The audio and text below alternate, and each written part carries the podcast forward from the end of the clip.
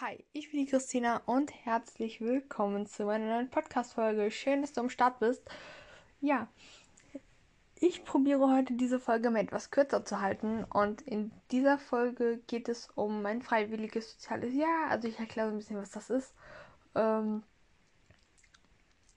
was man da so macht und alles dazu zum FSJ und ich hoffe, die Folge wird nicht zu lang und dann wird es auf jeden Fall einen zweiten Teil geben von meinem FSJ, wo ich dann nochmal mehr zu meinem Aufgabenbereich erzähle, was ich da so mache.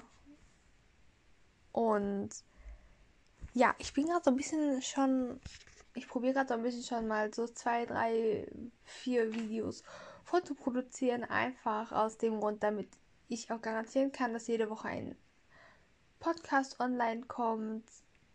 Ja.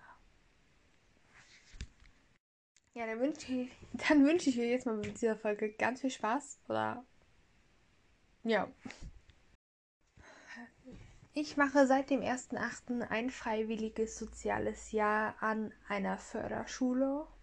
Und kommen wir erstmal zu dem Thema, was ist ein FSJ oder auch genannt freiwilliges soziales Jahr? Ähm, das ist halt ein freiwilliges Jahr, wo man im sozialen Bereich arbeitet. Ähm, ich sage mal, das ist relativ vielfältig, wo man arbeiten kann. Natürlich ist es überall ein sozialer Bereich, das heißt, man arbeitet überall mit Menschen zusammen.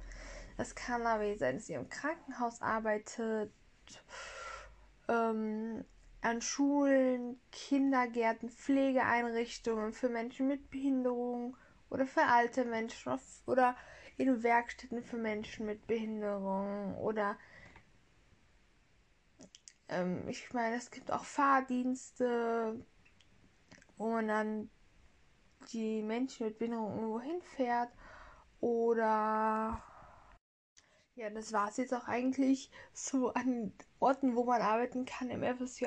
Ähm, ich glaube, ich habe da so alles aufgezählt. Ähm, ich sag mal, den Förderschulen zum Beispiel, da gibt ja, es gibt ja so viele verschiedene Förderschulen. Es gibt Förderschulen für, es gibt ja viele verschiedene Förderschwerpunkte. Es gibt Förderschulen für Menschen die mit Sehbehinderung, für Menschen, die nicht gut hören können oder für körperliche und geistige Behinderung oder Förderschöpfung Lernen, emotionale, soziale Entwicklung.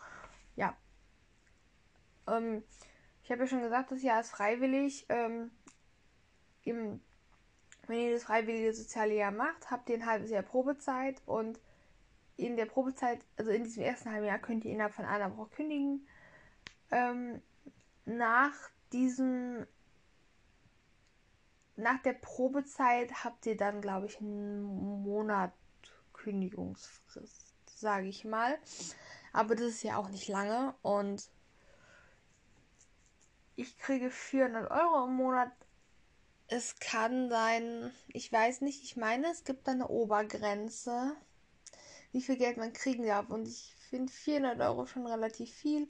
Ich hatte mal bei einem bei der Stadt geguckt, weil manchmal auch Städte so ein FSJ anbieten und bei der Stadt hätte ich nur 320 Euro bekommen, also 80 Euro Unterschied. Finde ich schon krass. Für dieselbe Arbeit 80 Euro weniger.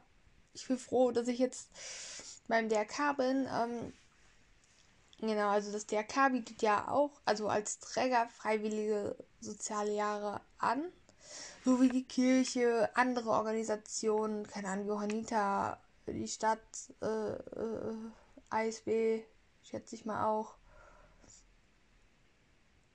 Ähm, ja, und das DRK ist, meine ich, sogar der größte Träger. Genau. Ähm, wenn ihr dort in der Schule ein FSJ macht, heißt es nicht, dass die Schule dem DRK gehört. Also das DRK hat keine Schulen, glaube ich. Zumindest weiß ich davon nicht. Sondern Träger bedeutet eigentlich so viel, dass ähm, das DRK in dem Fall das soziale Jahr managt, ähm, dafür verantwortlich ist, dass es euch gut geht, dass da alles nach dem Rechten läuft. Das ist auch so ein bisschen dafür verantwortlich, dass die, dass die Seminare stattfinden. Und das DRK organisiert die Seminare, also das DRK organisiert eigentlich alles. Und ja, wie schon gesagt, habt ihr dann 25, habt die Seminare, 25 Seminartage, das sind dann meistens auch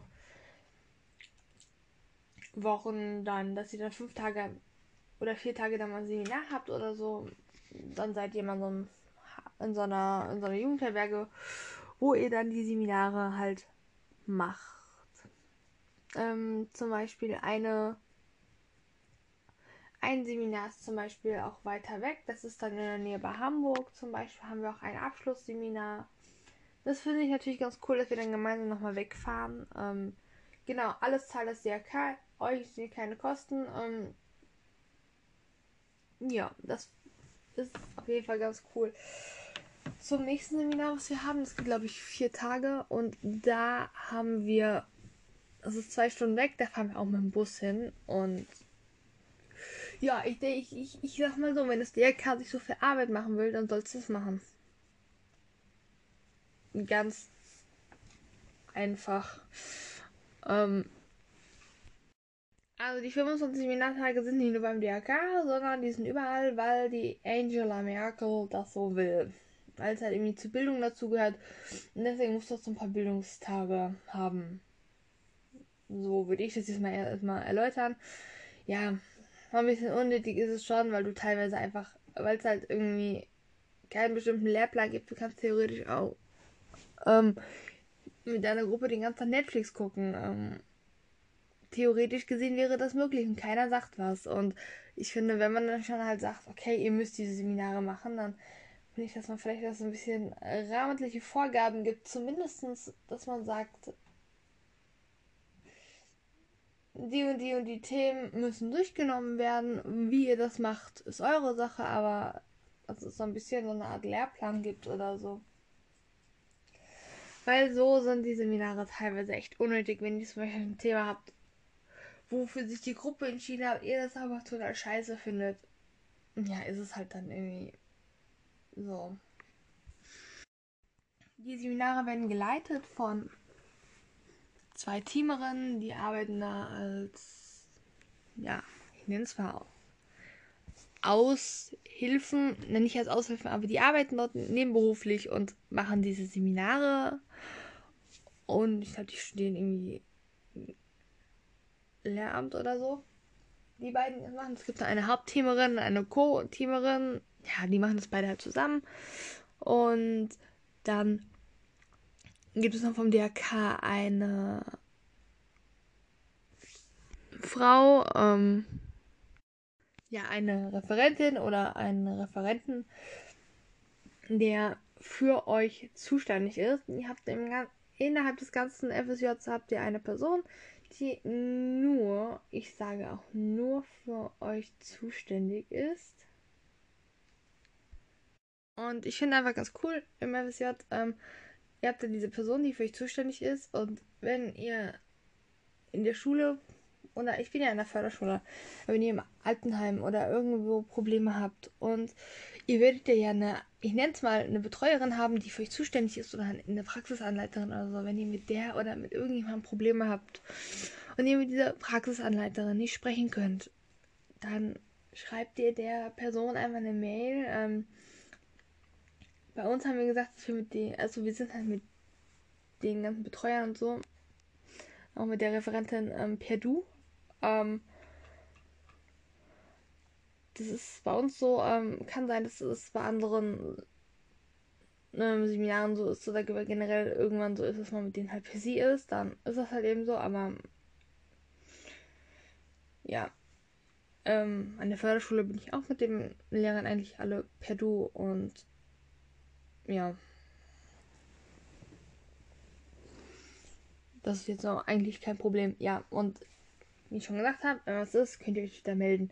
Wenn ihr Probleme habt, ähm, genau. In dem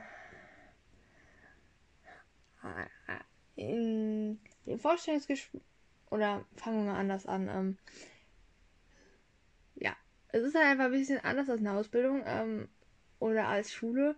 Und es ist schon, du bist schon eigenständiger als in der Schule, aber du bist halt, hast halt trotzdem noch diese Hilfestellung ringsherum seitens vom DRK, die dich da unterstützt und seitens dann von deiner Schule oder von deinem Arbeitsort, die dich da sehr unterstützen. Und das macht, das ist einfach noch mal ein bisschen, ja, das macht einem Ich bin eigentlich noch total müde, aber egal. das macht halt den Einstieg in die Arbeitswelt viel einfacher.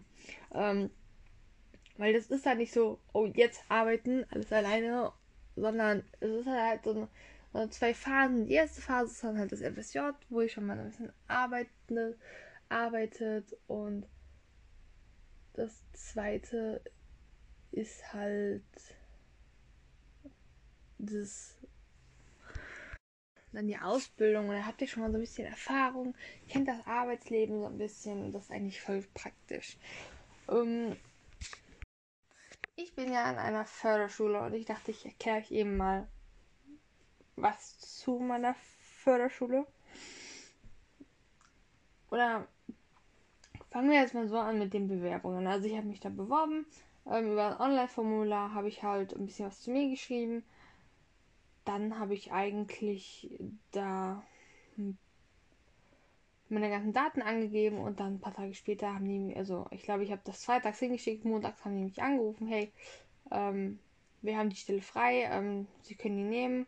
Ich würde ihn dann, und dann hat die Frau halt im Telefon gesagt, ich würde die Post alles zukommen lassen für das, für das erste Gespräch, was die dann bei uns haben. Und dann hat alles so seinen Weg gegangen. Dann hat das erste Gespräch, wurde erstmal so eine Pressevortrag wir haben ein paar anderen über das ganze FSJ und danach gab es solche Einzelgespräche mit den mit verschiedenen Referenten. Ähm, ich weiß nicht genau,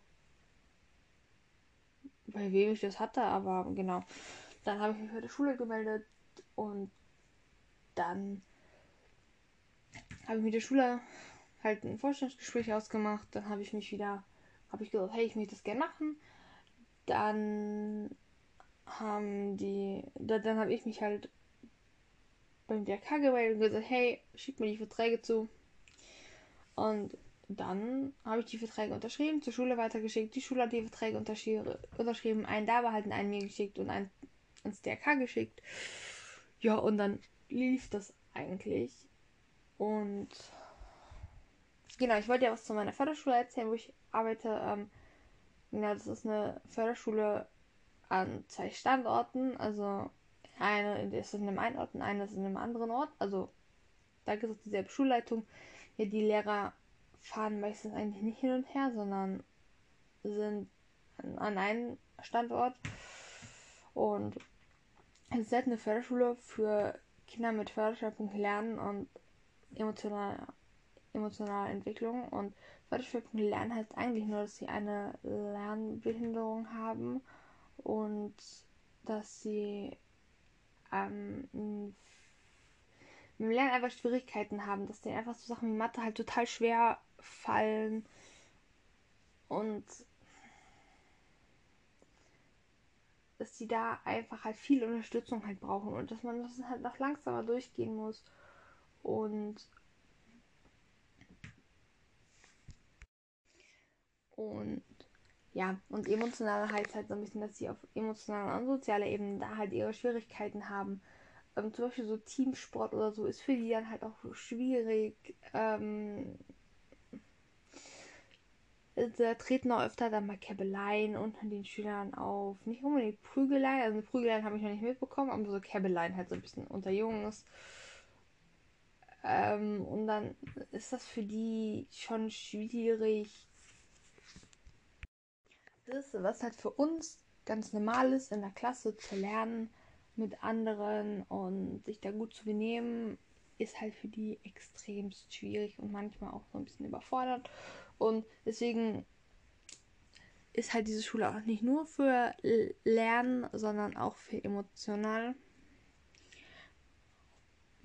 Und ja, also nur für nur Lernen gibt es halt auch noch andere Förderschulen. Um, es gibt auch welche, die nur Lernen haben, aber die meisten haben halt auch halt eh halt emotional halt noch dazu. Ähm, ja.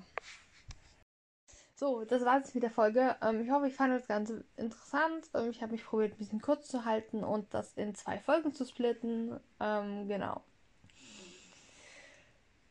Und ja, ich werde auch in der Zukunft dann mein FSJ Teil 2 rausbringen, dort geht es dann einfach so ein bisschen darum, in meinen Arbeitsalltag, wie die Schüler so drauf sind, was ich den ganzen Tag so mache, wie es mir gefällt, wie die Lehrer so sind. Und ja. Ich hoffe, ihr seid dann auch wieder dabei. Und ich sage einfach mal, bis zum nächsten Mal.